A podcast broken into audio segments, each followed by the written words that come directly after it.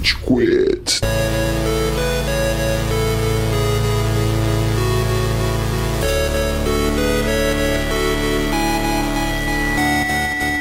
Fala galerinha do mal! Começando mais um Rage Quit, o podcast mais passivo-agressivo da podosfera brasileira. Eu estou aqui à minha esquerda do meu visor, Gustavo Góes. Ele é o Amaral. E aí? Galera do Ah, se você está escutando, bem-vindo, você já me conhece.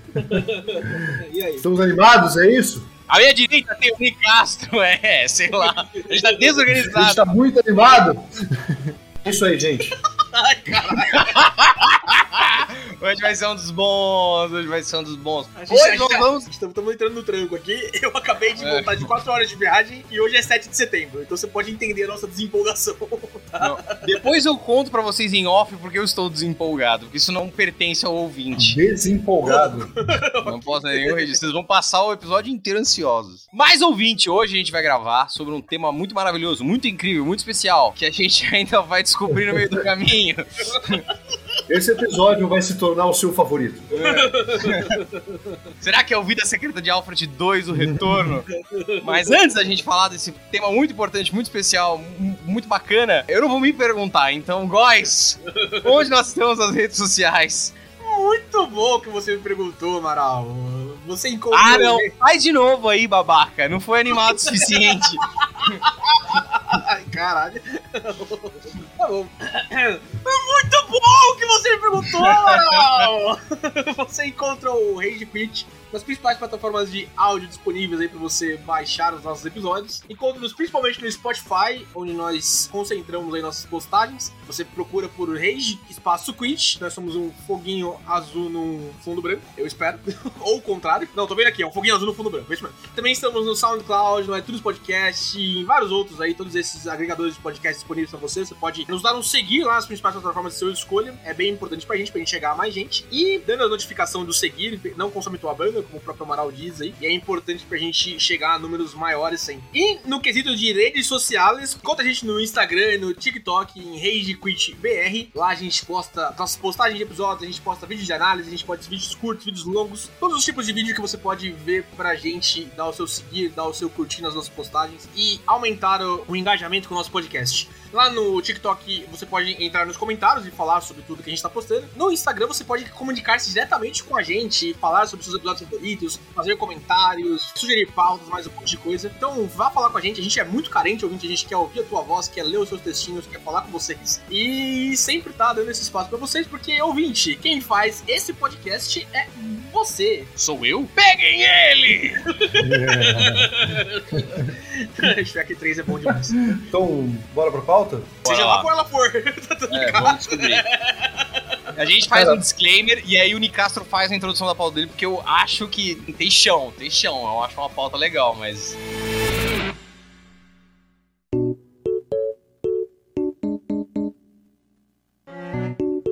Uma coisa que vocês vão descobrir sobre mim é que às vezes eu vou vir com os nomes difíceis e complicados só pela graça de vir com nomes difíceis e complicados. Mas que na verdade são conceitos simples e divertidos. Uhum.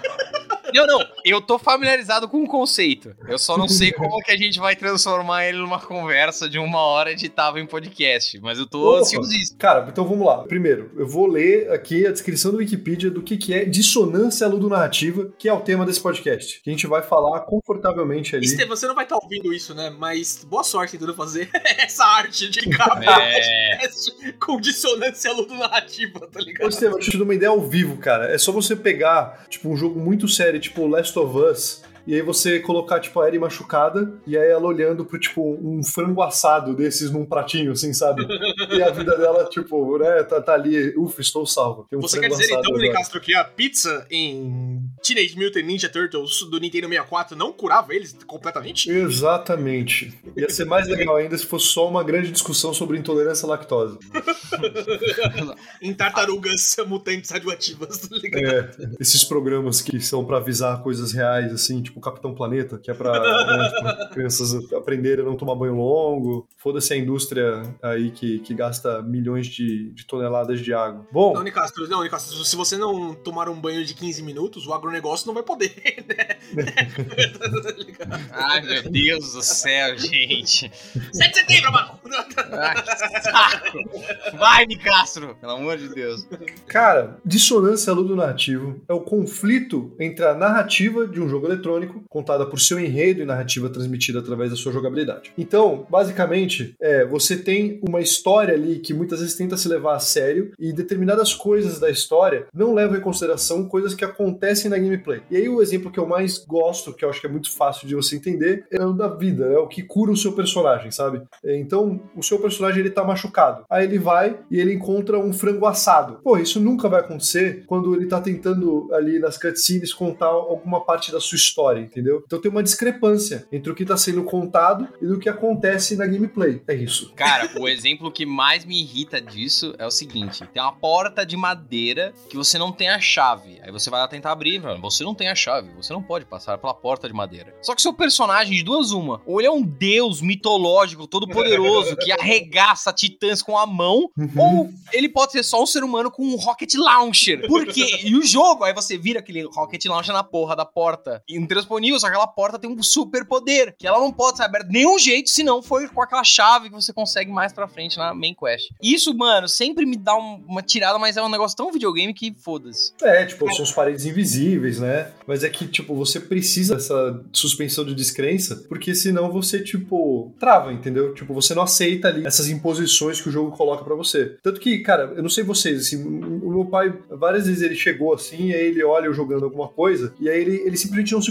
conforma com essas convenções de videogame. E é uma parada que ele, tipo, não foi criado a ter que aceitar isso ao longo da sua vida inteira, entendeu? Uhum. E aí ele simplesmente não aceita, ele, tipo, ele tem uma resistência extremamente baixa pra esses momentos ali que, tipo, co- coisas absurdas como essa acontecem. E eu acho que isso é muito curioso, porque a gente cresceu com videogame. E hoje, mais do que nunca, a gente tem jogos que tentam fazer com que essa dissonância, né, entre a gameplay, o que é jogado e o que é apresentado na história, eles fiquem diluídos, assim. Ainda assim, você, tipo, sei lá, acho que talvez um dos melhores exemplos mainstream seja, inclusive, o Last of Us 2. Sim, né? porque a, a of Us- troca entre o momento de gameplay e o momento de CGI, no Last of Us 2, ela tá muito sutil, tá ligado? Tem momentos que eu tava jogando com a Ellie ou com a Abby e começava uma cutscene, uma- um momento de CGI e, tipo, eu tava parado ali esperando acontecer alguma coisa, né? Tanto pra isso quanto pro contrário também. Tem momentos no qual você tá andando e um diálogo tá se desenvolvendo, um diálogo que é importante pra narrativa é, que tá sendo contada, etc. Mas,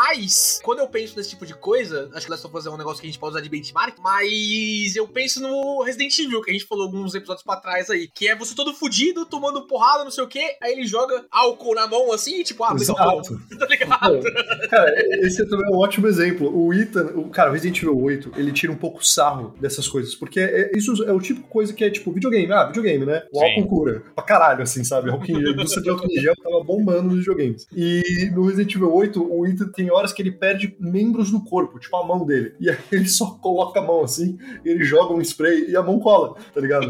Pô, claramente o jogo, ele sabe que isso é um puta de um absurdo, assim, que ele tá pedindo muito pra audiência comprar isso como se fosse uma coisa mais realista, né? Mas faz parte da linguagem, porque o Resident Evil 8, ele é meio filme bezão, assim, sabe? Cara, o único jeito de seguir com isso, você tem dois caminhos. Primeiro, você tenta tornar o mais discreto possível. Primeiro, você quebra o jogo, né? Uhum. Se você quebra essas convenções, o jogo fica moda caralha. Vira um negócio assim. Eu não consigo pensar num jogo que não tem algum nível de restrição desse jeito, né? Ou alguma mecânica, eu preciso ganhar vida, preciso lutar contra um boss, é, eu preciso travar um boss, esse tipo de coisa, né? Dois caminhos. Ou você aceita a loucura, como o Resident Evil fez aí, tipo, você trabalha com essa idiotice dessas convenções, ou você tenta reduzir elas o máximo possível, tipo, vai tentando estreitar essa desconexão entre o que tá rolando e o que você tá jogando, né? Não, é que eu acho que essa conversa, ela acaba entrando muito no território do que, que é o realismo nos jogos e o que, que é divertido. Então, por exemplo, não é realista a sua vida recuperar sozinha, não é realista a sua vida recuperar ali com você, tipo, passando álcool em gel e ficar, né, não, não machucar a sua perna quando você pulou de uma altura muito grande. É, Uhum. ou, ou, tipo, Nossa, não mas- ter um sangramento interno quando você tem uma contusão ou leva um tiro, sabe? Essas coisas são realistas. Não tem nada que eu odeie mais do que fall damage em jogos. Eu acho, acho um conceito da década passada e ele tem que sumir. Parem de dar fall Cara, damage em jogos. Eu vou defender o Fall Damage. Olha só. Fallout. Eu vou meter uma meta de fazer um bingo meu, assim, que tipo, eu, todos os Eu acho episódios eu vou boa. falar de Fallout. Eu acho uma boa. Eu, eu acho uma boa. Bingo! That's a bingo! Tá ligado? Começou.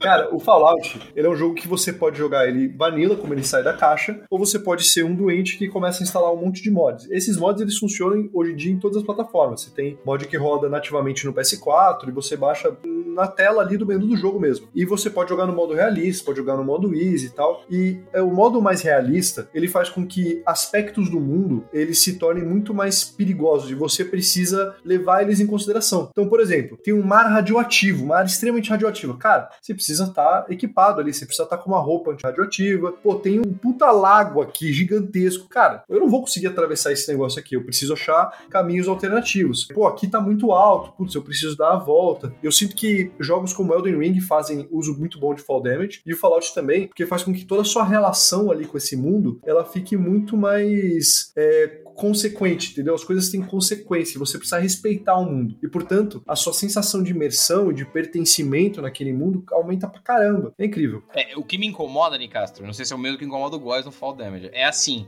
que às vezes não fica claro o que vai te matar e o que não vai te matar. E às Uhum. vezes a distância é um centímetro. O desgraçado, ele arbitrariamente determinou que a partir da. Não, não, se você pular 1,67m, você morreu.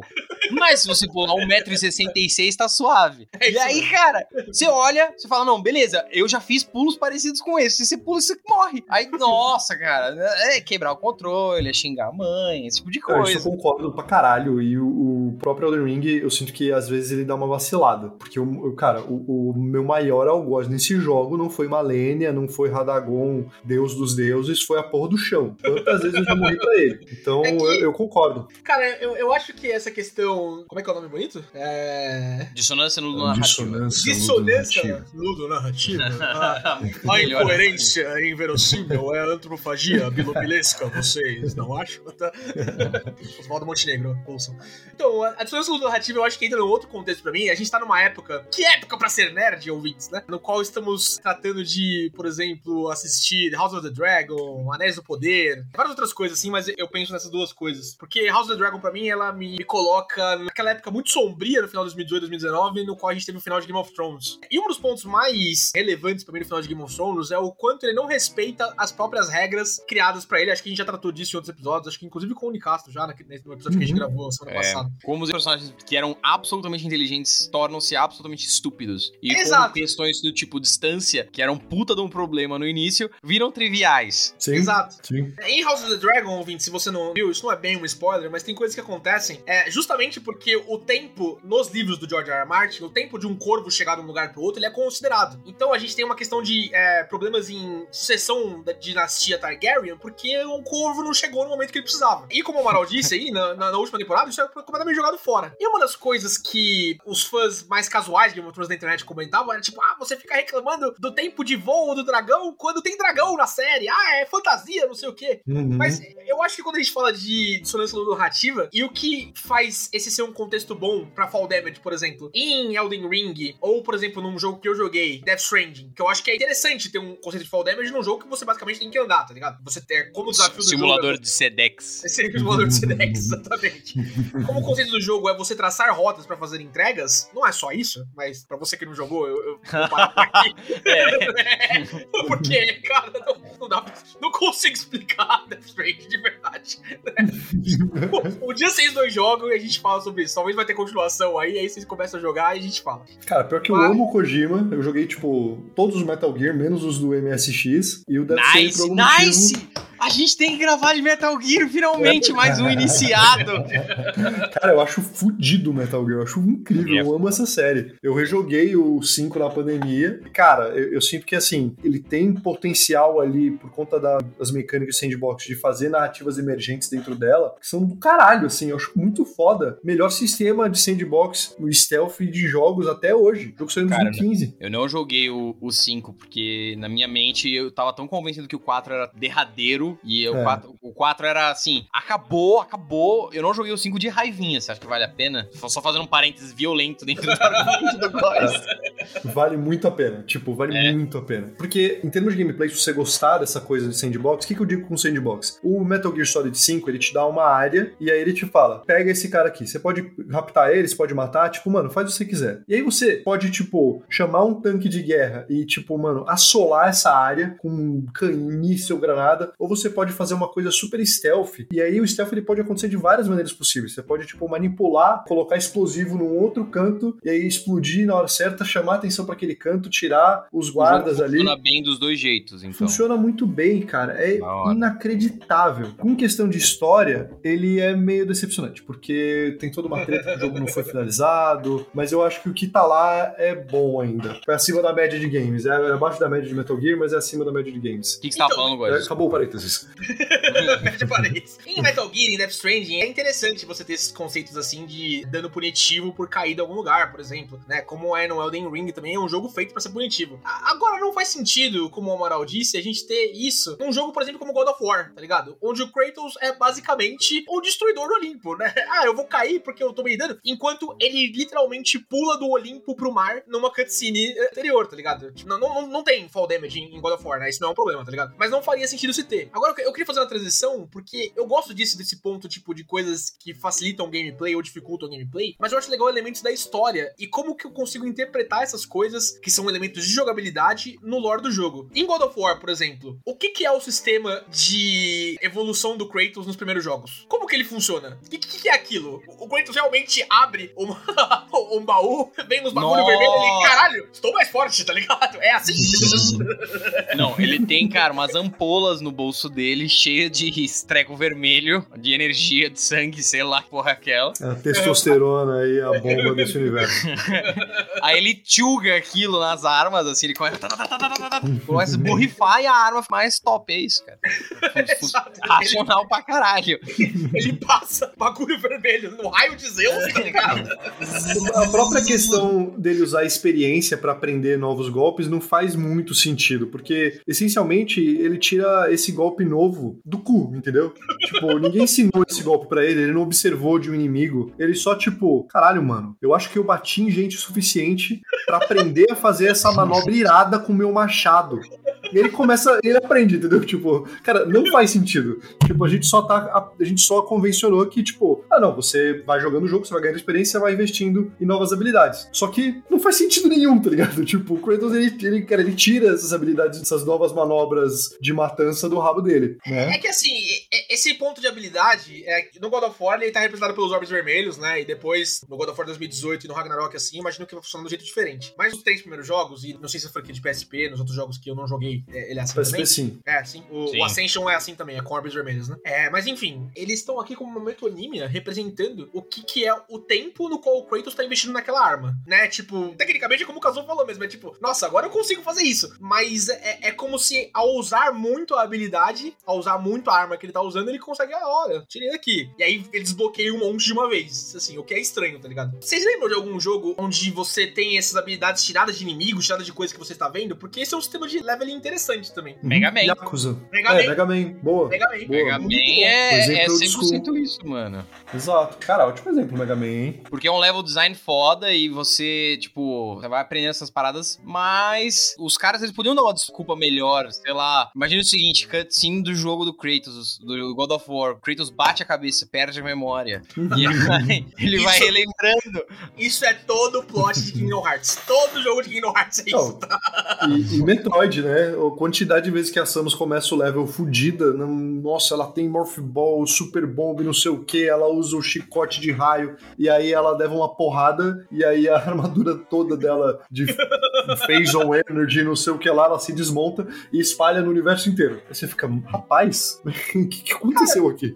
O próprio God of War, ele faz isso, né? Tipo, do 1 pro 2, o, a espada lá do Olimpo, ela tira os poderes do Kratos, É, né? É, e no 2 pro 3 ele morre. Ele vai pro Hades. é Na verdade. luta contra o Poseidon, ele tá full power? Na luta contra o Poseidon, Ele supostamente tá- ele tá full power. Ele tá aí, depois chega o. Ah, é verdade. Você É vai nadando verdade. pelo Caronte lá e vai perdendo os poderes, é isso mesmo. É. É. Então, mas isso é ótimo, porque isso são uma tentativa da narrativa do jogo de tentar justificar uma necessidade mecânica de gameplay pra você nerfar o jogador, porque se o jogador ele começasse full power, né, de como ele acabou o último jogo, ia ficar uma coisa meio assim, sem propósito, ou ia virar Dragon Ball Z, né? Tipo, pra você Ah! conseguir transmitir pro jogador a sensação de progressão partindo desse ponto tão alto, você precisaria escalonar o poder de um jeito ali, puta, ia virar Dragon Ball. Eu queria que isso acontecesse com a porra dos animes que eu assisto.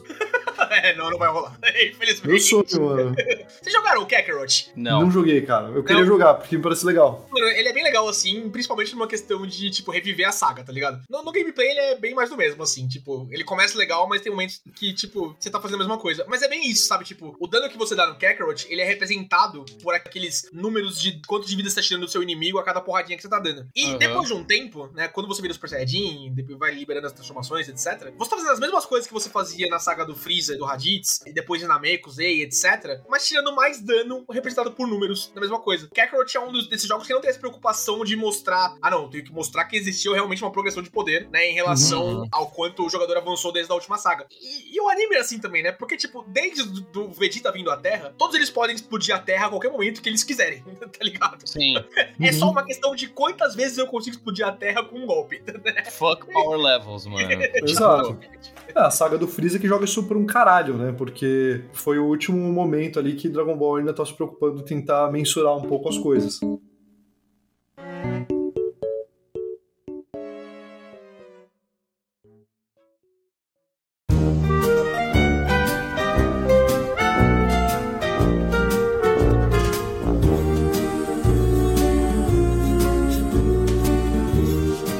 Vendo? Essa solução que o Kakarot deu, de tipo, ah, não, beleza, a gente só vai ficar aumentando e paulatinamente, eu acho ela mais legal do que não gerar nenhuma explicação, Uhum. como, por exemplo, Horizon Zero Dawn, mano, que eu tô jogando agora e me deixou completamente puto. O Zero termina- Dawn ou o 2? Eu tô jogando West. Forbidden West. É, o Forbidden West, Forbidden beleza. Cara, você termina o Zero Dawn 1, você, é assim, não vou dar nenhum spoiler, mas você é muito foda. Você é o cangaceiro monstro, assim. Você é o. cara, você vai matar todo mundo nessa merda se você quiser. Aí beleza, aí começa o 2, aí você vai pra um lugar que é mais tenso, que é mais complicado, que tem mais inimigos que são mais fodões, beleza. Só que você continua, no lugar de ter toda aquela sua gear, toda você ser um, um ogro. Não, mano, você simplesmente desaprendeu a fazer um monte de coisa, você um mó jumento, eles não explicam porra nenhuma. E cara, eu fico toda hora pensando assim, como assim, mano? Eu, eu matei um, um Tiranossauro Rex de três cabeças no primeiro jogo e agora o chefão é uma cobrinha, vai tomar no cu.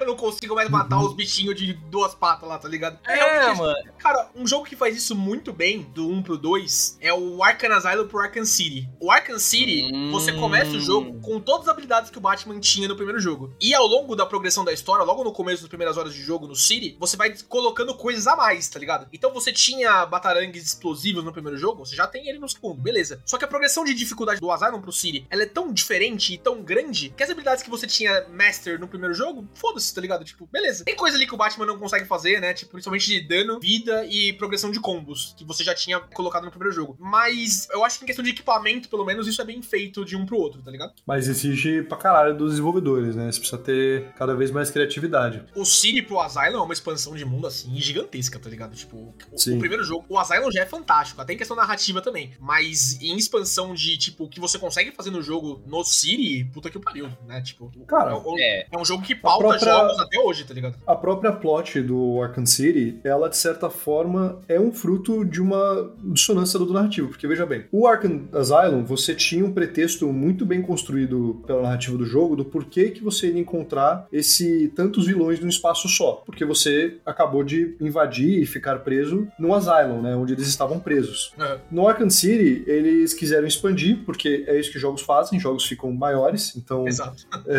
Dark Souls é Elden Ring grande e Uhum. é assim que funciona jogos de forma geral. E, e aí eles tinham essa necessidade, tipo, putz, ok, o que a gente vai fazer? Tipo, o, o Arkham Asylum 2, tipo, maior, assim. Tipo, não faz nem sentido. Eles tiveram que ir pra uma cidade. E aí eles, eles criaram toda essa plot do Hugo Strange. Ah. Arkham Asylum 2, more Arkham, more Asylum, tá ligado? É. Exato. Agora com idosos. É. Agora com asilo brasileiro. Cara, isso eu acho que, assim, mostra muito que eles tinham uma necessidade de gameplay, que é, pô, a gente precisa ter uma justificativa do porquê que não tem pedestre, porquê que numa cidade não tem pessoas e tudo mais. E aí eles criam toda essa trama com o Hugo Strange, que consegue hipnotizar, sei lá, a prefeitura de Gotham, para eles criarem essa espécie de gueto, né, dos vilões. O que é uma ideia horrorosa, assim. Mas, tipo, você precisa abrir mão da suspensão de descrença, porque senão não existe jogo, não existe um cenário ali, sabe? Mas, novamente, os jogos eles têm esse esforço. Se alguém fosse fazer isso, ia ser em Gotham mesmo, né? Tipo. É, dito isso, né? Cidade que não é famosa pelos seus gestores exemplares, calmos e tranquilos. Por suas boas decisões administrativas, tá ligado? É. A coisa mais racional que eles fizeram foi colocar um farol em cima de uma delegacia pra chamar um vigilante pra encher de porrada quem eles não gostavam. pra chamar Essa... um bilionário com muito tempo é. livre. E isso foi uma das melhores decisões que eles tomaram. É. Puta, tem vários jogos que fazem isso, né? Lá no grupo eu, eu usei de exemplo também o Uncharted. O Uncharted, por si só, ele tem vários, assim. Cara, uhum. quando o Drake ele recebe às vezes uma facada, é o fim do mundo na cutscene. E aí você fica, tipo, uma sequência toda ali super dramática, com o Drake cambaleando ali, segurando o seu ferimento, porque ele não pode né, sangrar demais e tudo mais. É um momento narrativo. E você só considera que essa facada, ela de fato foi algo que, né, ela é um machucado que pode ter risco na vida do seu protagonista, porque aconteceu numa ceninha. Se ela tivesse acontecido na gameplay, foda-se. Né? É... Na gameplay tem uma saraivada de tiro, o Drake leva granada e, e foda-se, ele leva a explosão de rocket launcher, tá tudo bem. Então, assim, de forma geral, o jogo de tiro, em especial, tem muito disso, tem muito dessa dissonância, sabe? Você precisa falar, tipo, é, paciência, né? Tipo, isso aqui é, é o faz de conta, né? A parada é representatividade. Inclusive, os desenvolvedores de Uncharted, eles até já brincaram com isso, falaram, tipo, que a, a vida vai ficando vermelha, né? Não é porque o Drake tá ficando sem vida, na verdade, ele tá ficando sem sorte, que até esse momento nada atingiu ele, entendeu? Porque quando atinge, é tipo, mano, é fatal. Cara, mas esse conceito da vida, e o personagem perdendo HP, né, perdendo health points, e a tela começando a ficar mais vermelha, assim, é um salto que os jogos deram depois de ter a barra de health mesmo, que eu acho muito estranho, cara. Eu não consigo me acostumar com isso, porque é o que você falou no começo, Kazu, tipo, vai passando o tempo e parece que eles têm a passiva do Lúcio em Overwatch, tá ligado? que eles, eles ficam parados, assim, se eu ficar quietinho e ninguém me vê, eu vou recuperar minha saúde aqui, tá tudo tranquilo, tá ligado? Exato. Cara, é assim, é Demon Slayer, só basta você respirar, entendeu? Você respira ali do jeito certinho, você faz um breath healing ali e tá tudo bem. Qual seria a, a solução para isso? Não fazer esse tipo de jogo, cara, porque... Então, teria que ser um jogo mais tem... realista, né? E é chato. Mano, toda vez que alguém faz esse argumento na internet, eu tenho vontade de socar a cara. ah, não. No San Andreas, você vai cortar o cabelo, você tá careca, aí você vai lá e aparece com o Black Power. Cadê o realismo? O que você quer? Vamos lá, você quer uma mecânica de crescer cabelo, que cada dia no jogo computa, e aí você só pode ir lá para fazer o penteado que você tem, tipo, nível de cabelo suficiente. Olha que coisa chata, mano. Deixa o cara lá. O jogo dele é o jogo de gangue que o cara, tipo, tem um auto-aim e ele pode fazer o cheat do carro voando, tá ligado? É, mano, foda-se. Deixa ele inventar o Black Power dele, mano. CJ Full, Essa mecânica, ela existe no Red Dead, a do, da barba crescer. A barba crescer. Mas no Red Dead, assim, eles conformaram isso porque tem ainda, assim, um jeito de você malandramente se escapar disso, que é você tomar o elixir místico do cabelão. Uhum. Tem um item que você toma e seu cabelo começa a crescer loucamente, e aí você pode brincar. Eu achei isso muito legal. É foda, mas... mano no final das contas, é meio que mostrar um dedo do meio e falar, tá bom, vocês queriam isso, tá, tó. Mas, pra é, quem... Tipo, eu, eu, acho isso interessante. Pra mim, é a representação do que a gente tava falando antes, tá ligado? Tipo, Red Dead Redemption, o 2 principalmente, é um jogo no qual a musculatura do teu cavalo é perceptível a movimentação dele enquanto você tá cavalgando. Uhum. GTA San Andreas é um jogo literalmente com alienígenas, tá ligado? Como é a maioria da série GTA, inclusive. Então, tipo, tem coisas que a gente tem que esperar pra alguns tipos de propriedade intelectual, não só jogos também, mas pra alguns tipos de propriedade intelectual, que pra outras a gente não tem, sabe? É muito diferente, entretanto, de você criar uma regra no teu universo, né? E, e quando não é conveniente, você tipo, simplesmente quebrar essa regra. A gente fala muito de anime e Game of Thrones. Eu vou trazer um exemplo de Naruto que eu sei que o Kazuo adora, né? Mas no Naruto clássico, ele fez um sinalzinho aqui. No, no Naruto clássico. Sinalzinho. você tem uma regra que é criada no personagem do Sabako Nogara, um dos personagens mais da hora do Naruto clássico, que é a areia dele rompe dos confins do universo para proteger ele de, por exemplo, se atacar com uma faca e tentar se matar. Na luta contra o Deidara, no, no começo do Naruto Shippuden, onde as regras nem estavam tão quebradas ainda, mas o Kishimoto já começa a dar expectativas do que tá por vir, uhum. né? Por algum motivo, porque ele precisava que o Gara fosse capturado e tivesse a biju extraída, a areia dele não funciona do mesmo jeito quando ele tá lutando contra o Deidara, tá ligado? É isso para mim que me incomoda. E quando o universo começa a quebrar as próprias regras quando é conveniente. O autor ali, o escritor, o game designer, etc, ele fala: "Puta, seria muito legal se isso acontecesse, mas o meu universo não comporta esse tipo de coisa". Ah, tudo bem. E aí acontece. Isso eu não gosto, tá ligado? É que é uma decisão punk de ser tomada agora, de você, para falar, por exemplo, do, do exemplo de Red Dead 2. Cara, no Red Dead 2 eles tiveram que bancar uma decisão muito, muito, muito corajosa em relação à narrativa que eles queriam falar. Eles queriam que o personagem é, do Arthur Morgan passasse por uma. Cara, já pode dar spoiler de Red Dead 2, né?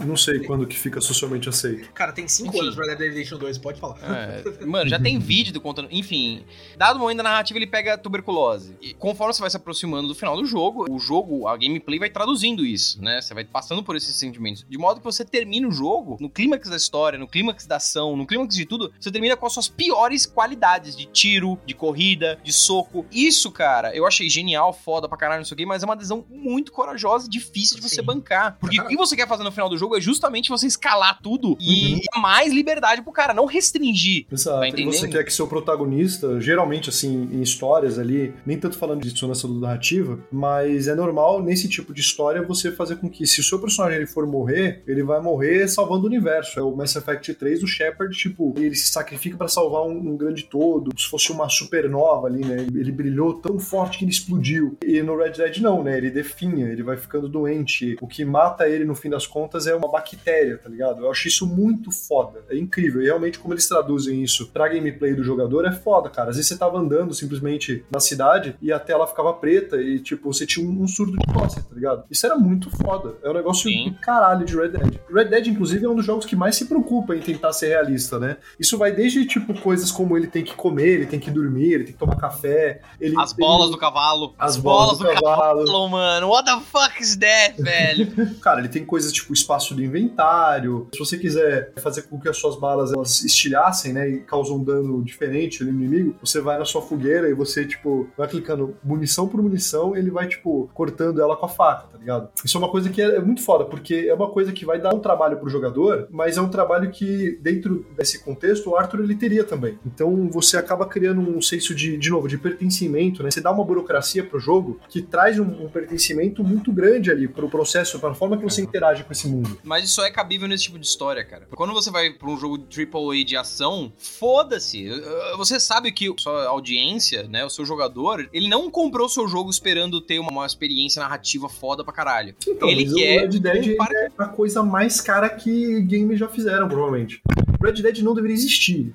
Essa é real, assim, né? É um jogo que ele é meio bizarro, porque ele parece muito ser um passion project da Rockstar, porque ele custou uma fortuna. Cara, é nível assim, tem um, um maluco no seu acampamento ali, ele tá tocando música na fogueira, ele tá tocando várias músicas diferentes, nunca tem uma cutscene ali dele tocando, ou se tem, tipo, às vezes é até opcional. Eles animaram o dedo dele fazendo os acordes corretos, entendeu? Caralho. É um negócio, é, tipo, é absurdo. É uma coisa quase, é, é borderline doentia, até por conta todo do, dessa coisa... Negócio de crunch, exatamente. Exatamente, do crunch. Mas é um jogo que vendeu pra caralho, eu acho muito por conta da marca da Rockstar. Agora, eu concordo com você, Amaral, porque o, o gamer médio, ele não tá procurando o Red Dead. Eu acho, inclusive, que ele se frustrou, porque o Red Dead 1, ele é muito mais acelerado, ele é muito mais agitado. Uhum. O tipo de história, né? Uma história de vingança, que você tá perseguindo os membros que te fuderam, né? Você tá ali com a sua família tentando salvar. Tipo, ele tem uma narrativa, não tô falando que é ruim a história, tá? Sim, é um sim. tipo de narrativa que é muito diferente do Red Dead 2. Red Dead 2, eu acho assim, eu amo God of hardcore. Mas Red Dead, ele me deixa chocado, assim, com a existência desse jogo. É bizarro. Cara, e é o que justifica hoje você ter um game. Eu quero contar uma história. Eu estou contando uma história com videogames. Eu não posso criar uma história que vai demandar menos do que 40, 50 horas. Esse é o ponto. E é muito difícil. Isso é, sei lá, o runtime de uma série gigantesca na HBO que você só tem cena, só Uhum. tem informação. Você não tem o cara dando rolê, passeando, não sei o quê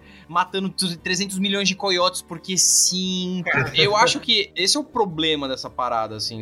Eu vou contar uma história que tem esse número de horas, eu preciso pensar numa narrativa que comporte isso. Cara, jogo de mundo aberto, às vezes ele tem esse problema. O próprio Red Dead, que a gente já estabeleceu aqui, que ele faz um esforço sobre-humano de tentar fazer com que esse mundo ele seja real, assim, sabe? Ao Uhum. mesmo tempo, ele é um jogo de mundo aberto, então você pode estar até num estágio de tuberculose, ou seja, você tá ali com o pé na cova, né? E o próprio médico do jogo fala que você tem pouco tempo, mas você pode ficar passeando e caçando, e isso pode durar É, muitos, isso tem umas e quebras muitos também. dias. Então acaba quebrando. Ao mesmo tempo que o Arthur, ele pode ser um cara extremamente sanguinolento na gameplay, né? Você pode matar geral e, tipo, na história, ele até tem uma diferença do Arthur bonzinho e do Arthur ruim. Uhum. Mas ele não tem o Arthur bonzinho, ruim, e o Arthur sanguinolento, pior que o Hitler, que odeia a todos e mata geral, sabe? Não existe isso, mas o jogador pode ser. Não é o tema desse episódio, mas falando nisso, nessa questão de exploração e essa questão de, tipo, momento de introspecção dentro do jogo, é o que tá me deixando com o cu na mão de como que vai ser essa série de Last of Us, mano. Porque tem coisas que o jogo replica, assim, tem coisas que o jogo consegue fazer, de que o espectador médio que tá procurando uma série na HBO lá, que quer gastar suas 8, 10 horas numa temporada, não vai querer ver a Ellie fazendo piada com uma coisa que ela viu no quadrinho que aconteceu 10 horas antes, tá ligado? Na primeira temporada. Mas que quando acontece no jogo é tão recompensador, é tão, assim, gostoso de ter, que é um negócio próprio da mídia de videogame, né? Apesar de Last of Us ser um grande filme, com o momento no qual você controla o personagem, eu, eu tô com medo da série. Não é esse o tema, eu só quis fazer esse comentário, desculpa. Não, mas é que eu acho que a Bíblia gosta, porque dá pra você observar esses descompassos que a gente tá conversando em cinema pra caralho, né? Você Ah. pode perceber isso, assim, tem um filme que eu adoro, o Góis critica, mas gosta, que é o Guardiões da Galáxia 2. Eu gosto Eu também. gosto desse filme, mas eu preciso reconhecer que parece que não teve filme 1 em vários momentos. Exato. Os personagens esqueceram de todo o progresso emocional que eles tiveram no 1, no 2 vira tipo Vin Diesel e Family. Porra! e, e isso acontece pra caraca em vários filmes. Mesmo sendo uma experiência 100% passiva, especialmente em sequências. Em sequências é foda, porque você faz um negócio que funciona fechadinho no primeiro filme, você não tava, assim, esperando que ia ter uma série de sete filmes sobre aquela merda, e aí você precisa construir um novo universo partindo daquelas regras. E é foda de você não quebrar alguma coisa. Cara, é complicado mesmo, porque eu acho que tem uma coisa que são regras sendo quebradas, né? Que você tem isso, tipo, em livro, em histórias de forma geral, e tem questões de. A mídia videogame, ela tem características narrativas que você não tem em outras mídias. O videogame, ela é a única mídia. Vai, você pode colocar talvez algumas histórias interativas ali, mas no fim das contas, ela pega muito emprestado de videogame. Mas é a única mídia que, tipo, você olha aquilo que a sua audiência quer, entendeu? A sua câmera, ela tá apontada para onde você quer. Então você pode navegar um espaço 3D, você pode ver as coisas em ordens diferentes. Óbvio, né? Quando você entra numa cutscene, aí, tipo, ela, ela fica né, muito mais próximo de uma série de TV, de um filme. A câmera ela vai apontar para aquilo que o diretor da cena quis que ela apontasse, né? Como é que você adapta um jogo como Dark Souls e Elden Ring? Eh, Last of Us ainda, tipo, né, como o Góis colocou ali, ele é muito mais um Linear. filme do que alguns outros jogos, mas... Pela linearidade dele, né, Nicastro? Acho que a gente teve essa Exato. oportunidade de Uncharted, por exemplo, né? Eu não joguei assim, mas o, que eu vejo dos fãs falando é que, tipo, o filme não consegue trazer o que é o jogo, né? Você não consegue fazer a parte da exploração, por exemplo, né? Tipo, Ah. como é que você traduz isso de fora? Você pode fazer uma cena que representa isso, e aí o fã, ele pode até se identificar do tipo, olha, uma cena ali da Ellie e do Joe, eles estão scavenging, né? Eles estão procurando suplementos, estão procurando itens ali pra montar algumas coisas, e aí eles podem achar coisas do mundo antigo e a Ellie, ela pode se surpreender e tudo mais. Só que ainda assim, você, enquanto audiência, você não está fazendo isso, né? Então, você vai ter essa falha na tradução, é inevitável, sabe? Eu acho que ela vai acontecer. Cara, como traduzir pros caçadores de platina o que é pegar todas as moedas com a Abby em Last of Us 2, tá ligado? Não, não tem como. Tipo, ah, legal, a Abby achou mais uma moeda. Ah, legal, próximo episódio. Sabe, tipo... É, mas pra ser sincero, eu acho justamente dessa impossibilidade de tradução, quando você vai falar, eu vou fazer um filme de videogame, primeiro, não faça. É, essa é a minha- Ponto. É, n- não acho legal, mas se tem uma história que é tão cativante e tão inusitada que, ah, não, vale a pena. E não é simplesmente eu quero pegar uma história e vendê-la em outra mídia pra fazer dinheiro, porque eu sei que as pessoas vão querer assistir porque elas conhecem a primeira. Se você quer fazer isso, assuma que você está em outro nível de conversa, você está em outra mídia mesmo, e aí sua preocupação tem que ser acertar essa que você está. Os filmes que baseavam-se em jogos, eles erravam muito disso, cara, porque eles tentavam ser como videogames, mas eles não eram bons filmes. Eles não eram filmes que funcionavam. Na boa, você presta um tributo maior a Last of Us se você for um puta filme com a história de Last of Us do que, ah, não, eu preciso incorporar a experiência. Não é, não tem como. Você quer a experiência de Last of Us? Joga Last of Us. Não tem outra solução. É, eu concordo. Assim, tipo, a gente começa a entrar numa parada de adaptação, mas eu acho legal. Por exemplo, vocês já jogaram Bioshock? Já. Cara, eu amo Bioshock e se a gente deu spoiler de Red Dead, eu sinto muito, eu vou dar spoiler de ah, Bioshock. Fica tranquilo. Um, um Infinity você vai dar. Um. Eu acho. Ah, eu não, acho uma foda-se. É, eu acho que os dois são muito bons. Eu gosto demais do Infinity também. Eu acho que o Bioshock primeiro ele é melhor, mas a questão é que no Bioshock 1 você entrou nesse mundo ali de Rapture e você logo encontra um rádio que é um cara que ele essencialmente vai te dando instruções de para onde Nossa, ir, vai te mandando para esses lugares e você vai fazendo as missões. E a Netflix agora quer adaptar essa história, fazer um filme. Esse filme ele tá no development hell tem tipo uma década, porque Bioshock ele foi tipo um divisor de águas, né? E mostrando como o videogame ele poderia ser uma mídia a ser encarada como contadora de histórias. E aí você tem esse cara que você, tipo, encontra no rádio e ele vai te dando instruções. E ele essencialmente é o cara que tá te dando as quests, entendeu? E, cara, tem uma convenção de jogos que é a gente recebe quest, o jogador faz a quest. Então o jogador não, não questiona muito o que ele tá fazendo, entendeu? Ele não tá pensando muito no personagem que ele controla como um indivíduo, né? Que tem a sua própria agenda pessoal, sua índole. Meio que você vai fazendo ali, tipo, como o Góis caçando as moedinhas, né? No Last of Us, você tem essa coisa do completionista, né? Então você chega a quest, você faz a quest e é isso. Aí no final do jogo, você descobre que essa memória toda de você caindo no oceano, tudo isso foi plantado, você nasceu em Rapture, e esse cara, ele fez uma espécie de vai, hipnose ali, né, uma indução cerebral, que toda vez que ele falava Would you kindly, você era obrigado a fazer aquilo. Então, o jogo, ele, ele pega, e assim, você, enquanto jogador, se você quer que a história progrida, você necessariamente precisa fazer essas missões, ou seja, você é obrigado para chegar até aquele ponto para fazer as coisas. E aí, ele pega essa convenção de jogos e ele é, assume isso como sendo um elemento da narrativa. Isso eu acho do caralho. Mano, isso é impossível de você adaptar. Não tem como você adaptar isso para outra mídia, entendeu? Eles vão fazer de outra forma, vai ter alguma referência, mas não tem como você adaptar. Sim. É, é nossa, cara. Tem aquele episódio dos Simpsons que é o, o Bart e a Marge jogando World of Warcraft, tá ligado? E ela começa com um personagem de nível baixo e ela vai aceitar uma missão do Mo, que é um NPC, né? Mas ele tá atuando ali como personagem que dá missões também. E aí ela, ah, você aceita fazer não sei o quê? Ela, ah, não sei, porque eu não sei o quê. Marge, isso fica muito mais interessante se você só apertar sim pra tudo, tá? é basicamente isso. Tá Nossa, cara, e é foda como eles brincam justamente com essa convenção e, justificam isso na história. Esse jogo é top 10, com certeza, na minha vida, assim. Bioshock 1 o Infinite. É muito bom, Góis. É juro, é foda, é foda. É muito bom. É, Agora assim, jogar, né? Não, não, não, juro, tem tanta coisa pra você descobrir, isso, velho. É. Tô brincando. sobre isso. É, isso é tipo contar que o Kojima lia o seu cartão, o seu mem o memory é, Nossa, stick no, isso, no. Isso é absurdo. Porra, isso é um bom exemplo, hein, Amaral? Que Sim, bom. mano. Conta desse negócio aí do, do PS1. Isso tem também no PS3, essas quebras Sim. aí de parede. É no Metal Gear Solid 2 ou 1? Ou é no tem, cara, tem, tem vários né? momentos. Né? Fala de memory tem. card, né? Mas tem um momento do. Quando você tá contra um sniper lá e ele morre de velhice, tá ligado? Né? Sim, ah, sim, isso é muito é, bom. Isso é mano. mano, foi a forma que eu matei o Diego, tá? By the way. Porque foi? eu não conseguia enfrentar ele. Eu não tava entendendo como me safar dele. Eu comecei a ficar puto. E aí eu descobri que tinha essa tática. Eu falei, mano, não é possível que isso existe. Na moral, não, não pode ser.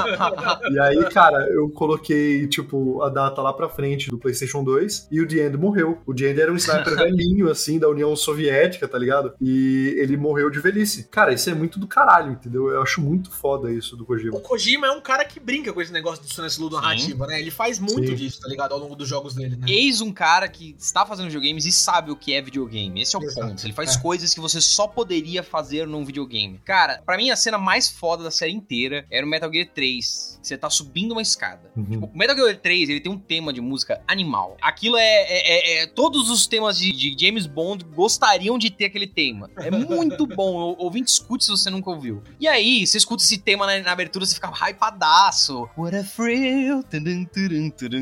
Você fica, ah, caralho, que animal. E você vai jogando o jogo, beleza. Aí quando você tá, sei lá, 60, 70% do jogo, já tem um monte de coisa na história, você tá subindo uma escadinha. Uma escada longa pra caralho, que é uhum. coisas que só o videogame permitem, uma escada longa Deu, na boa, tinha uns 10 andares de escada ali. E essa música que toca no jogo, com um monte de instrumental, não sei o que, começa a ser tocada só com a voz da mulher. Tipo, só a mulher que canta, vai. E você tá num momento tenso da narrativa, você tá super envolvido com o que você vai fazer. E aquilo vai crescendo em você. Tipo, pô, você só tá subindo uma escada. Só que como que você faz isso num filme? Num filme ia ser completamente tosco, tá ligado? Você, o, o personagem subindo uma escada e tocando uma música ao fundo. Você só sabe daquilo porque você deu start no game mil vezes, você escutou aquela música mil vezes, e quando você escuta ela desse jeito em particular, é foda. Outra coisa que só pode ser feita em videogame, mano. Cara, isso é um bom exemplo. Tem muitas coisas. O Kojima, eu não joguei o Death Stranding, eu tenho curiosidade para saber como que ele vai pegar elementos ali de jogos e como que ele vai transformar isso em alguma coisa narrativa para te surpreender. O PT, ele tem muito disso, e aí ele usava até um microfone do seu controle, né, que ele só funciona no PS4. A brisa era meio que tentar pegar gritos, eu não sei exatamente qual que era o mecanismo ali, e era só isso, através de você fazer barulhos enquanto jogador, que desbloqueava o terceiro riso do bebê, e isso era alguma coisa que abria a porta final ali para você conseguir escapar da Lisa. Caralho, vai tomando cu Kojima, puta que pariu. Vai tomando cu Kojima. É muito doido, cara. O Death Stranding tem esses momentos também, né? Tem coisas que você tem que fazer fora do jogo para você abrir coisas, o momento de conexão que você tem com os personagens, assim. O Death Stranding é muito baseado nessa questão de conexões entre pessoas, né? O mundo que tá tentando se reconectar depois do apocalipse pós-mortem ali e tal. E ele peca muito em narrativa, assim, ao longo do final, principalmente. Mas no que o Kojima se propõe a fazer, de mais uma vez quebrar padrões de jogos e jogar esse negócio de dissonância narrativa pro caralho, assim, tá ligado? De um jeito, não um jeito que, tipo, a gente fala, nossa, isso aí é mó paia, mas um jeito, tipo, nossa, que foda. O cara é mestre em fazer isso, mano. Tipo, eu, eu não joguei os Metal Gears, assim, mas conheço das mecânicas, conheço de momentos icônicos, assim, e o que ele faz em, em Death Stranding é marcante, é muito marcante.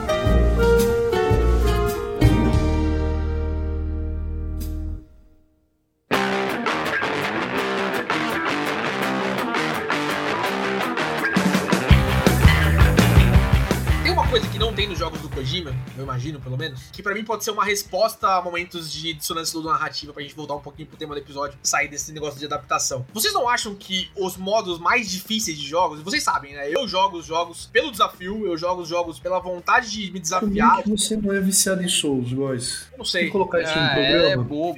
eu, eu, não gosto da temática, eu acho esse negócio de demônios assim, me pega. Mas eu, eu gosto das coisas pelo desafio, causou sabe, eu joguei God of War no nível God of War, tá ligado? No, no, no último também, eu também. Vocês são doentes. Kingdom Hearts, assim, eu sempre jogo nos modos critical, assim, tipo, o Kingdom Hearts é uma série boba, assim, tecnicamente, mas ela tem alguns dos bosses mais difíceis que eu já joguei em videogame. Eu jogo uhum. bastante, tá ligado? Eu tenho um bom catálogo de vitórias aí contra bosses difíceis. Você matou a Valkyria no God of War? Entendi. No modo.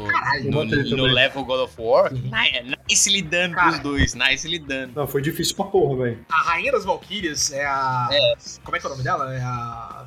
Sim. A puta, a vagabunda. a vadia. Aquela desgraçada, tá ligado? Mano, ela é um dos bosses de videogame mais recompensadores da história dos videogames, cara. Porque você tem que ter estratégia pra matar ela, tá ligado? Porque eu, eu coloquei isso no review que eu fiz no Facebook. Cinco pessoas deram like e o Casou era um deles. Acho que o Amaral também, inclusive, tá ligado?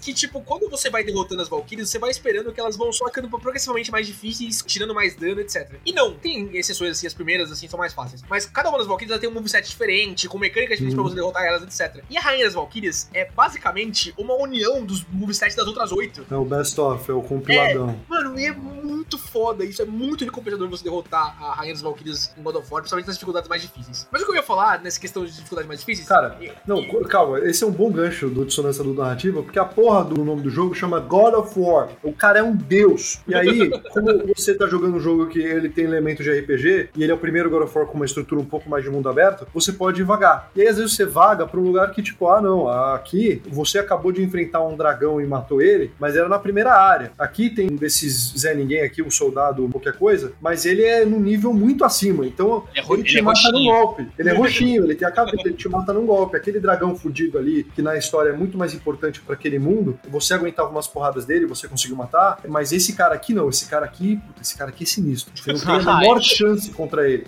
Ele Ah, matava mano. o dragão numa porradinha só. É, o dragão não chegava nem perto desse cara. Mano, isso claramente é uma parada, tipo, de dissonância do narrativo. Porque você precisa, tipo, mano, é, é gameplay. Cara, você precisa falar, não, beleza, cara, tipo, é um jogo e como qualquer jogo eu preciso de mais experiência, eu preciso de um machado ainda mais fudido, porque o machado não é, é, divino o suficiente, sabe? Ele precisa. Não é ele worth it, precisa. tá ligado? Exatamente. Então ele tem essas mecânicas. Cara, eu tenho um vídeo, inclusive, no TikTok, falando sobre um problema que eu tenho com God of War nos modos mais difíceis, porque ele basicamente abriu a planilha de Excel de danos ali, aí ele diminuiu pra caralho o dano que o Kratos faz e aumentou pra caralho o dano que o Kratos recebe. E é isso, assim, os caras falaram, tipo, é, bom trabalho, fizemos mais um modo de dificuldade. E, tipo, mano, não é assim que você faz modo de dificuldade. É, Tipo, o Jedi Fallen Order, que é um jogo que, cara, ele tem mais problemas, tudo mais, tô falando que ele é melhor por isso. Não é, mas ele lida melhor com dar mais dificuldade pro jogador, porque ele mexe em padrão de ataque, ele mexe na janela de parry, ele mexe nesses elementos ali na agressividade dos inimigos. Então faz com que você jogar o jogo fique diferente. E aí Sim. no God of War, a forma mais prática de você jogar muitas vezes é jogando como um covarde. Isso é uma merda, entendeu? Tipo, você ficar de longe jogando. Porque isso definitivamente não é o Kratos, tá ligado? Isso é mais um negócio Exato. funcionando no narrativo. Exatamente. Isso é muito válido que você trouxe, Kazu. Mas pra mim, grita mais ainda que a gente tem cenas do Kratos caindo de distâncias homéricas, voando em costas do dragão, lutando contra o Baldur lá também, não sei o quê. E ele não pula, tá ligado? Então tem momentos que você tem que acessar outra área. Pula do negócio de dois metros e o Kratos fala, puta, agora vocês me pegaram, hein? Não consigo passar daqui, né? Funciona com o que o Amaral tava falando da porta de madeira. Né? Exato. O Kratos, se ele encontrar uma porta de madeira de avó, assim, sabe? Vai falar, tipo, meu Deus, isso é um obstáculo intransponível. Não tem como, meu Deus. Garoto, vamos para uma alternativa. E, tipo, é uma Cara. porta de madeira, tá ligado? Isso tem em Legend of Vox Machina, né, mano? Tem um, um negócio bem legal com isso, até na própria gameplay dos caras, e depois foi traduzido pro desenho também, mas isso é outro assunto. Mas eu acho que em alguns jogos específicos, God of War claramente não é um deles, né? Então não dá pra usar ele de desenho. Mas o modo mais difícil de jogo, o modo survival, por exemplo, em Last of Us, ele é um modo que o que tá na gameplay é o que tá na cutscene. Qualquer mordida de zumbi, acabou pra você, tá ligado? Qualquer coisinha que aconteça contigo ali, acabou pra você. Então eu acho que tem alguns tipos de jogo, né? E eu coloco esses jogos de survival, principalmente esses jogos de coleta de recursos, etc. Neles, o Last of Us faz isso também que você trouxe, né, Kazu? Tipo, ele mexe na jogabilidade, deixando menos recursos disponíveis pra você explorar no mapa quando você tá indo em dificuldades mais altas. Então, tipo, numa gameplay comum, no nível fácil, com duas horas de jogo, você tem 100 balas, tem, tipo, todas as armas disponíveis, tem não sei o quê. No Last of Us, passando mais pra dificuldades mais difíceis, não, tipo, cada sala vai ter um scrap de metal aí pra você fazer alguma coisa, vai ter um negocinho pra você montar uma coisa. Você mata uma galera que tem munição pra caralho. Porque esses Ah, caras, isso. eles vieram equipados e eles acabaram de sair do centro ali de treinamento, de não sei o quê. É. Por que, que você não pega o fuzil do cara, tá ligado? Tipo, não faz sentido, tá ligado? Não! Isso é muito invasivo. Matar pode, mas pegar a arma do corpo é demais pra nós. É, Por porque... que, que o Kratos não pega a arma de todo mundo? Por que, que ele não termina a história? Tipo, pô, machado legal, peguei. E aí ele vai pegando. E fazer um Porra. trono, né? Fazer um trono de Game of Thrones. Ia ser da hora. É, mano. Por que, que a Ellie não pega. Pô, a, a mão do zumbi não é capiroto, não é o, o bichão? É, por que ela não amarra, tá ligado? Uma mão. É, amarra uma pé no, no negócio assim, ela não é imune, foda-se mesmo, vai lá. ela não precisa nem amarrar, ela pode pegar a mão mesmo, assim, e dar nos caras. Cara, um bom exemplo, ela é imune, mas ela é imune ao vírus de zumbi. Agora, o que esse bicho deve carregar de outras É bactérias? verdade. ela teria É. que, mano, carregar penicilina com ela pra caralho, assim, pra, tipo, os antibióticos e tal, porque, mano, tipo, ele ia só transmitir uma Não, doença não. que ela é imune. Todas Ela as tem outras. ervinha, Nicasso. Ela tem ervinha. A ervinha resolve qualquer, cara. Quebrou a perna, ervinha. Pior que Ela, no caso, tem ervinha mesmo, né? Porque o Last of Us 2 tem uma plantação de maconha inacreditável. Ah, sim, é verdade. Maconha vencida, inclusive, né? que tava lá anos, tá ligado? Cara, é, o próprio Last of Us tem aquela cena do Joe no, no primeiro jogo, né? No meio do jogo ali, no qual ele cai num, num finco ali de metal, tá ligado? E o, o Joe toma muito mais dano que isso ao longo do jogo inteiro, né? E, e todo o rolê do Winter lá, no qual ele tem que cuidar dele, né? E ele acaba sobrevivendo e tal. Mas, tipo, são essas coisas, assim. Mas eu, eu acho que nesse tipo de jogo, assim, claro, com, com suas diferenças e dificuldades, eu acho que modos mais punitivos eles podem tirar um pouco da dissonância entre o momento de gameplay, o momento de CGI, o momento de, de cutscene, tá ligado? Eu concordo, pra caralho, porque muitas vezes o seu mundo ele acaba sendo muito mais perigoso do que quando você tá jogando, né? Ele acaba diminuindo ali a, a intensidade, a letalidade das coisas. Uhum. Porque ficou uma coisa muito mais arcade. Falando de Ah. Last of Us, é que eu acho interessante que o Last of Us 2, de certa forma, ele pega uma convenção de gameplay, que é você matar pra caralho, né? Tipo o Drake. O Drake é um cara gigante, assim, ele tem um coração incrível. E aí você vê o body count do Drake, ele é um assassino inacreditável, tá ligado? Se eu for pensar que cada uma dessas pessoas que ele mata são pessoas com suas próprias vidas, história, ele é um cara terrível. Ele é tipo um serial killer ali. Só que o Last of Us, eh, o 2, ele pega e ele transforma que um desses vários nomes que você ceifou a vida, ele quer contar a história desse cara, que é o médico. Cara, isso, isso é. genial, mano. Puta, Isso é muito genial, cara. É foda demais, mano. Nossa senhora, cara. O que Last of Us 2 faz. Ai, puta que pariu. Ouvinte, reassista o episódio que a gente fala disso. É é maravilhoso. Nossa É senhora. muito foda. Outra coisa que só a mídia de videogame pode fazer é que, cara, você tem que puxar o gatilho ali no Last of Us. Eu não joguei o remaster, né? Não sei se vocês gastaram 350 Dilmas ali. Dilmas não, né? É, eu, eu joguei o remaster, mano. Mas o. Não, não, você não, viu o que, saiu agora. lançou Saiu- o, o Saiu remake, esse né? é. É, Amaral. É só pra What the PS5. Ele traz mecânicas aprimoradas com a gameplay de Last of Us 2 pro Last of Us 1, Amaral. É, mas eles não fazem, tipo, eles não refazem muito o level, entendeu? Não, Como, por não. exemplo, o Joe ele não vai poder é, ir agachado ou subir nas coisas, infelizmente. Se eles tivessem feito isso, eu, eu já teria comprado o jogo, na moral, assim, porque eu gosto muito do gameplay do Last of Us 2 e faz tempo que eu eu não sei, cheguei a zerar o remaster. Mas ele pega um Grunch ali, que era um mais dos milhares de nomes que você acabou com a vida, e ele conta a história da filha desse cara, ele conta a história desse cara, e ele faz o jogo em cima das repercussões daquilo que você, como jogador, teve que fazer. Você teve que puxar o gatilho na- nas pessoas que trabalhavam naquele hospital no final de Last of Us 1, né? E isso é muito foda, cara. Tipo, você no videogame você tem essa aproximação do jogador e das ações do seu protagonista. Você não tem isso num filme, você não tem isso numa série. Você não precisa da agência de você enquanto né, espectador para que a história progrida. Mas no Last of Us você precisa. Vocês sabem, né? Eu não quis, eu fiquei com o controle ali na minha frente porque eu não queria dar facada na Abby no, no- no final do 2. É muito foda, cara. O único jeito de resolver isso é é reimplantar a mecânica do você decide cada episódio da HBO, tá ligado? o Joel mata esse médico, ele mata a enfermeira. Isso vai acontecer. Trava, comercial, ligação o tempo todo. Hashtag, hashtag. Nem precisa de telefone É. mais, tá ligado? Não, ia ser mais Nossa. legal se fosse telefone. Só porque, É, não. tipo, eles super não aprenderam nada, assim, com os anos que passaram. Você tem que mandar uma carta registrada agora. Caralho, velho. O Carta foi assim que decidiram o final do o, o destino do Todd, né? Todd. Exatamente. É. O segundo Robin Deixa- aí. Foi É, ah, pelo ele- Coringa. É, exato. que mataram ele, porra. E isso acabou indo pro bem, né? Porque o Capuz Vermelho é bem da hora. Então, É da hora, da hora. Não, e, e tem algumas histórias muito boas. Aquele filme do Batman Beyond, né? Que é o do Nossa. Batman do Futuro. É, É. muito bom, cara. É bem pesado, É hora. inclusive.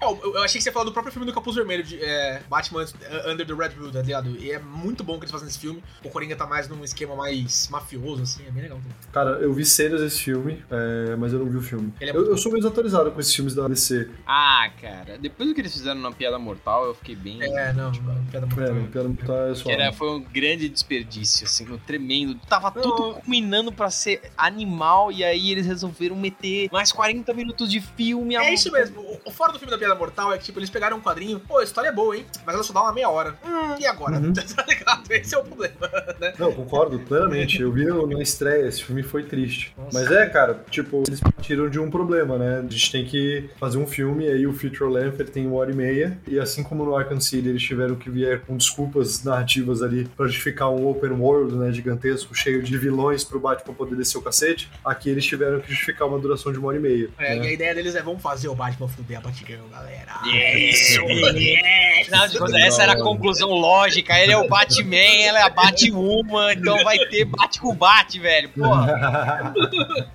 Ai, que horror. bate com bate. Cara, eu fico imaginando como se isso realmente fosse uma conclusão lógica, do tipo, tá ligado? Aqueles mapas gigantescos com um cordão se juntando, assim. Aí, tipo, essa é, essa é a única conclusão possível. E tem um executivo na frente dele com a mão assim na barba, tá É. ligado? Cara, tá aqui e eu não consigo, tá ligado? Aí chega o estagiário. Pô, vocês já notaram? Porra, gênio, novo CEO da empresa. Caralho, aquele plot do garotinho de coração coração puro, né? Que ele viu aquilo que nenhum adulto conseguiu ver. Nossa, eu me irrito muito com esse arquétipo, mano. Ai, eu fico muito Ai, revoltado. mano, como eu odeio personagem de coração puro, puta, eu não conseguia assistir É, mano. Nunca falaram com criança. Nunca falaram. Criança no colégio chuta o manco. Criança no colégio vê um sapato novo. Sabe como seu amigo te cumprimenta? Ele pisa no seu sapato novo. Ele estreia. Mano, criança não é coração puro, caralho, velho. tiraram isso, né? Que criança é bonzinho, mano. Cara, crianças são o máximo, mano. São cruéis, cara. Acho que é isso, né, galera? Eu, eu tô Sim. super. Tivemos alguns parênteses, mas eu fiquei super parabéns. Eu tô- dou o braço a torcer, Cara, a sua eu nem pauta. esgotei essa pauta. Tipo, cara, a gente nem falou sobre, tipo, mano, por exemplo, o- os jogos, uma bandagem. Cara, você acha a bandagem no Far Cry? Ele faz assim e pronto. Tipo, Não, seria muito Us chato igualzinho se- também, tá ligado? A gente falou de erva, mas Last of Us é tipo, oh, legal, tô pronto, tá ligado? Mas eu acho que é legal você, tipo, esse meio termo que os jogos fazem, que é tipo, Sim. cara, não é o frango assado que você passa em cima e tá com a vida cheia, mas também não é uma parada realista, né? De você ter que tirar com a pinça a farpa, limpar o dano. Porque isso seria muito maçante, né? Você tem que ter um, um ritmo ali. Mas eu gosto quando o jogo ele tem essas coisas meio de. que representam ali um compromisso com a realidade pra fazer com que você sinta mais as coisas, sabe? Uhum. É, por exemplo, a mochila. Cara, muitas vezes a mochila que você carrega cabe muito, muito mais coisa que uma mochila deveria caber, né? Isso duas a shotgun, três pistolas, uma SMG, balas pra todas essas armas. Granada. Eu acho surpreendente carregar granadas numa mochila balançando enquanto tá fugindo de zumbi, tá ligado? É loucura isso pra mim. Exato, cara. Ainda mais uma que é, tipo, feita totalmente no improviso, assim. Ela é muito sensível e explode com um monte de espinho pra tudo que é lado. Você vê ela pegando na mochila, tipo... Eu, eu gosto muito né, de onde os, os jogos eles estão caminhando. Eu sinto que eles não... Eu vejo que tem umas pessoas que criticam o Red Dead por ter uma animação do cara pegando cada uma das coisas na prateleira e tal. Eu não me incomodo muito com isso, porque Não, não, é um é jogo assim. de ficar pegando toda hora, sabe? É um negócio que, tipo, ele ainda representa pouquinha coisa, sabe? Cara, eu não gosto quando isso funciona em detrimento do que eles estão contando, tá? Uhum. Se você estivesse jogando Call of Duty e aí o cara tirasse a magazine, colocasse cada uma das balas, batesse, olhasse a trava de segurança, fechasse, apontasse e falasse, agora vamos. Isso ia ser chato. O jogo não é sobre isso. Exato. O jogo é sobre descarregar o pente e munição infinita e foda-se, não quero sentir nada, eu quero só ir pra próxima fase. Agora, nesse jogo do Red Dead, não. Em outros jogos, não. Aí não faz sentido mesmo. Cara, Met Your Mother é uma série cheia de problemas, que a gente já falou aqui, mas tem uma frase do Barney Simpson muito boa, que eu acho que resume esse argumento que vocês estão dando agora. E pra mim é o wrap-up do episódio também. Nunca deixe a verdade ficar na frente de uma boa história. É. Cara, é, realmente funciona muito bem aquilo que a gente tá falando. Exato. Eu Acho que tem jogos e jogos, e tem jogos que a gente quer um nível de aprofundamento maior em mecânicas banais, jogos que não. É como o Kazuo falou, assim, tipo, a liberdade tecnológica que a gente tá criando, né, a gente, né, a gente, a gente faz o quê?